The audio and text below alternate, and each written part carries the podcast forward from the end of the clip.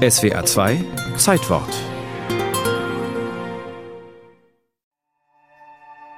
Man sagt, die Viper wäre mit Feigen gebracht worden. Damit das Tier sie anfiele, habe es Kleopatra so angeordnet.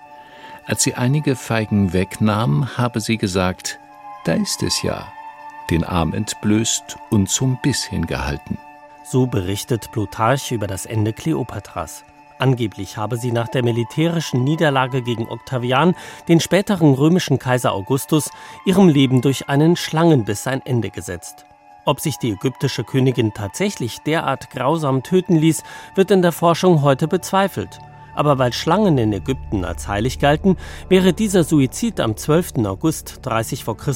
angemessen gewesen. Und er passt zu dieser Meisterin der Inszenierung, die sich dank ihres politischen Geschicks ins Zentrum der damaligen Weltpolitik katapultiert hatte.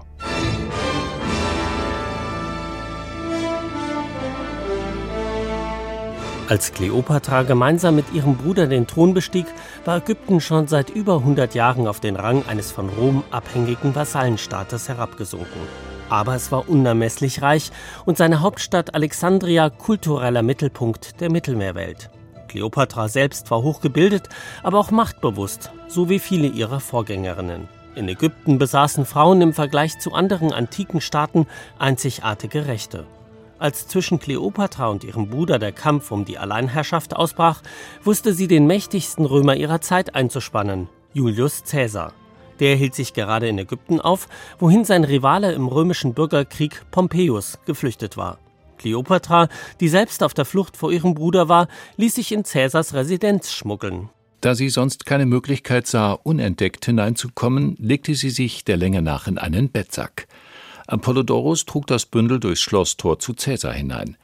Schon dieser listige Einfall, der Kleopatras mutwilliges Wesen verriet, gewann Cäsars Herz. Und vollends erlag er ihrer Anmut. So gelangte Kleopatra laut Plutarch in Cäsars Privatgemach. Aber dass sie Cäsar dabei erotisch verführte, ist wohl Legende.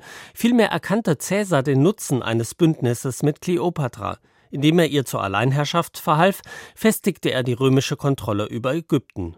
Kleopatra wurde seine offizielle Geliebte und er lud sie nach Rom ein, wo sie ein Jahr lang blieb. Ihr gebildeter Salon wurde zum Treffpunkt der römischen High Society.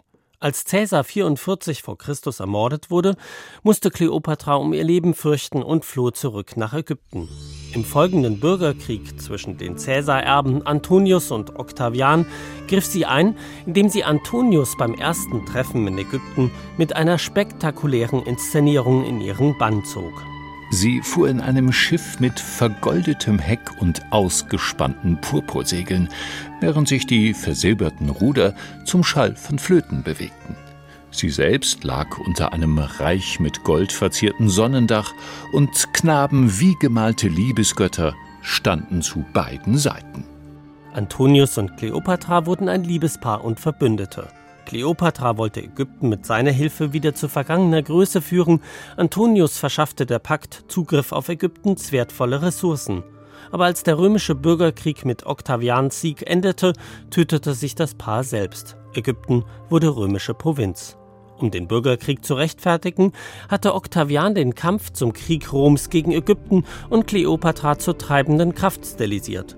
Als orientalische Verführerin habe sie Antonius gegen Rom aufgewiegelt, das Propagandabild der fremdländischen Hure wirkt bis heute nach. In Wirklichkeit war Kleopatra eine Realpolitikerin, die den politischen Spielraum Ägyptens maximal auszuspielen wusste und damit zu einer der wirkungsmächtigsten Herrscherinnen der Weltgeschichte wurde.